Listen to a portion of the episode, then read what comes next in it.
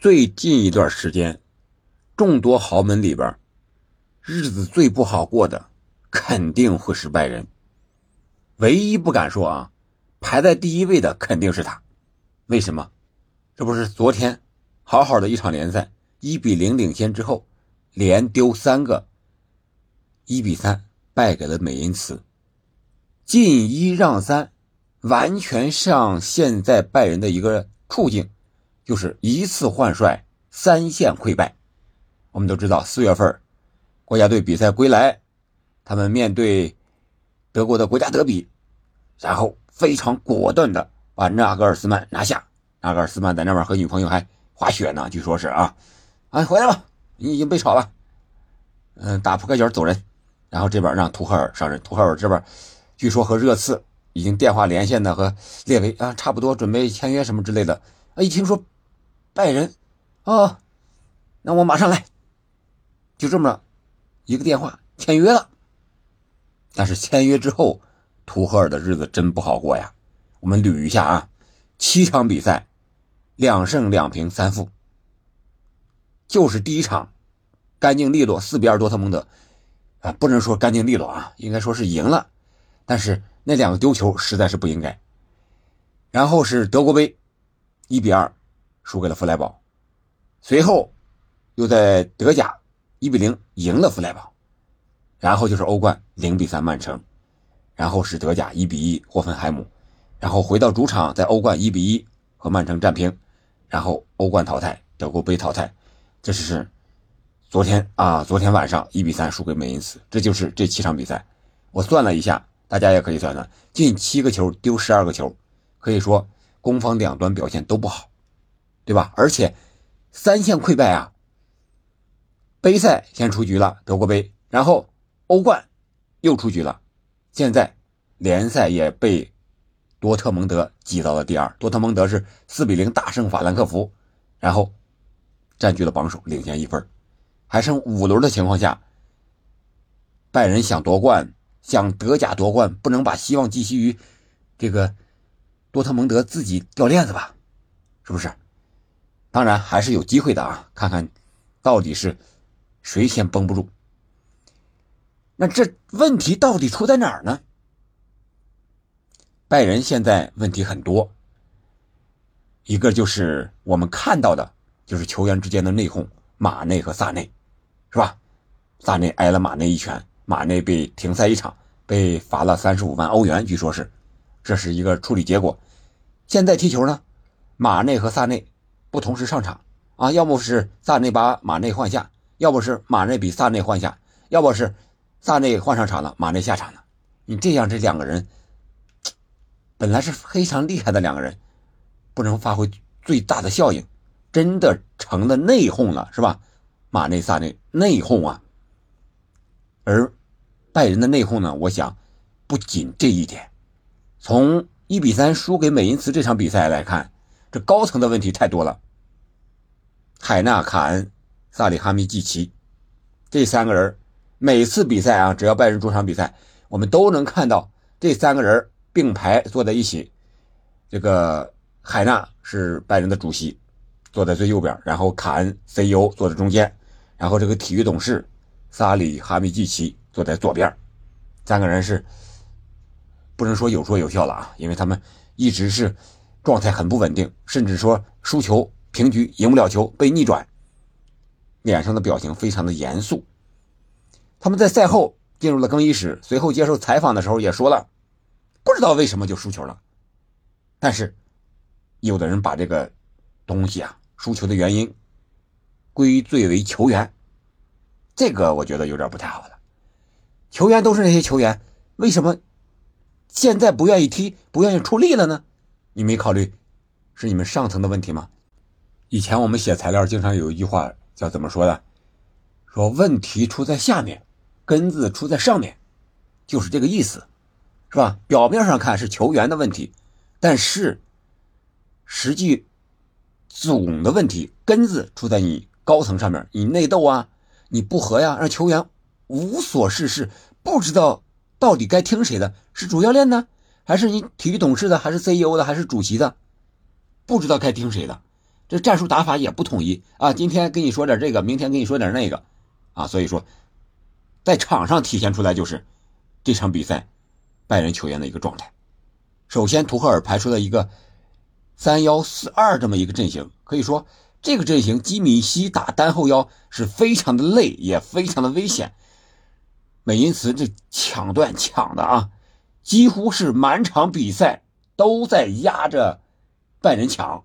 啊，说是压着拜仁踢可能有点过了，压着拜仁抢是不为过的。包括索莫，包括后卫三后卫啊，乌帕和这个德里赫特，都是被抢的对象。包括基米希，包括格雷斯卡，那上来就是对身体啊。我觉得拜仁的球员在德甲相对来说，感觉自己技术好，所以说在身体上可能有一些吃亏，或者说不太喜欢。利用身体的优势啊去踢球，所以说他们感觉啊就有点被动那种感觉。本场比赛穆勒确实是状态不好，赛后穆勒也承认自己也不知道为什么就状态不好。我们看他不是踢呲了，要不是射门打飞了，要是那边队友有好的机会他也没传，自己处理了，不知道为什么。然后坎塞洛和马内是一个英超球员相互之间的连线传射，坎塞洛传中，马内在后点的一个。啊，头球，这是领先的那个进球。除了那个进球之外呢，拜仁几乎没有什么像样的进攻。从数据上看也是这样，拜仁只有两次射正球门呀。可以说这场比赛拜仁踢得非常不舒服。那我们都知道，拜仁的在德甲的苦主是门兴，现在又来了个美因茨。那随后余下的这五场联赛，是不是所有的球队都这样踢拜仁呢？拜仁在后场出球非常的困难，这是一个踢拜仁的一个标配了。第一，拜仁是多年来德甲的老大，我踢败拜仁那多么荣耀，对不对？在荣誉簿上比拿个冠军可能还要高兴。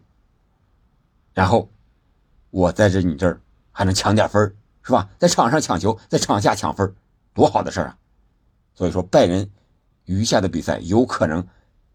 多场比赛啊，都要面临这种情况，就是怎么后场处理球。而在赛后呢，图赫尔啊，他接受采访的时候，图片报的报道说是用了八次显然，六次我不知道。这很显然嘛，图赫尔现在真不知道该怎么办了。有的球迷就说，用显然和我不知道造句是这么造的，很有意思啊，我给大家呃读一读。我是欧冠冠军的主教练，不是啊，前面加个显然，显然我是欧冠冠军的主教练，不知道拜仁球员竟然这么烂，你说是不是有点现在这种拜仁到处漏风的感觉啊？我之前没有想到拜仁的高层或者说拜仁内部会乱到这种地步，那就是三线都有可能丢冠，那对拜仁来说。将是灾难性的打打击了。然后，拜仁的问题到底该怎么解决？啊，有的人说，拜仁缺一个高中锋，是吧？莱万走了之后，他们进球效率下降了。但是舒波莫廷来了啊，确实能管作用，有个高中锋确实起作用。但是一个高中锋就能解决所有的问题吗？在场上，防守有问题，进攻有问题，防守进攻连在一起，那问题就大了，对吧？因为球队是一个整体嘛，你防守不行。可能带来的就是进攻攻不上去，进攻也不行了。那你进攻不行，给给不了对方的压力，那你防守可能就漏洞多了，别人就压着你打了。所以我感觉啊，拜仁这边一个是中锋，当然是缺，但是你买谁呢？这场比赛那个进球的那个二十九岁的，一米九七的啊，阿诺克，不行就招安吧，还能踢个两三年，对吧？先度过这关。这段这个最难受的一个时期，这场表现人家很好，速度也快啊，弄不怕弄的一点办法没有啊，身高又高又壮，又有头球，是吧？意识也不错，招安一下也挺好。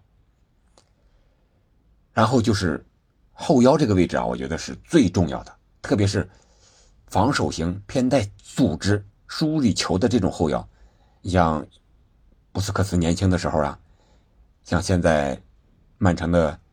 是吧？啊，罗德里啊，这些都是一个非常标配的这种非常稳定的后腰，不怕抢，啊，有身体，然后自己呢脚下技术还行，你抢不下来。然后我把这个球梳理的非常好。基米希呢，显然他是有点软，格雷斯卡呢，显然出球能力有点弱。所以说啊，打单后腰，拜仁现在是肯定是不合适的，人家就盯着你这个点打，是吧？现在阿诺德都去打后腰了，你想一想，这种打法，我觉得，呃，拜仁还是需要一个好的后腰来出球组织梳理一下，要不然你这个后场打三后卫，再来一个单后腰，你这四个人怎么出球？再加上诺伊尔不在，索莫这个出球能力本来就不行，是吧？所以说，从人员调整上这一块我感觉啊，就是拜仁不仅需要一个高中锋，还需要一个强力的好的组织后腰。然后就是高层的问题了，这个确确实实啊，不仅是我们普通球迷啊，包括德国的名宿马特乌斯也在批评这个啊，德甲的高层不能把所有的问题都。放在球员上，这个肯定是不好呀。包括图赫尔，他个人这个问题，我觉得也有情商不高的问题。在一比二这个被逆转的形势之下，马上换下了这个基米希和穆勒，这个是不是有点情商不高？虽然他们俩表现不好，那你早点换呀，是吧？一比一平的时候就把他换下来，嗯，那会儿也是六十五分钟了，你非得你落后了把他俩换下来。结果又被灌一个，你要能赢了也行，对吧？我服你，是吧？你教练战术安排得当啊，换人调整及时，是吧？结果呢，我下来了又被灌一个，你怎么解释这个问题？是我们俩的问题吗？是你教练的问题啊，对不对？我觉得图赫尔这一点，本场比赛的战术啊，再加上换人调整，确实不太高明。再加上他整个这七场下来。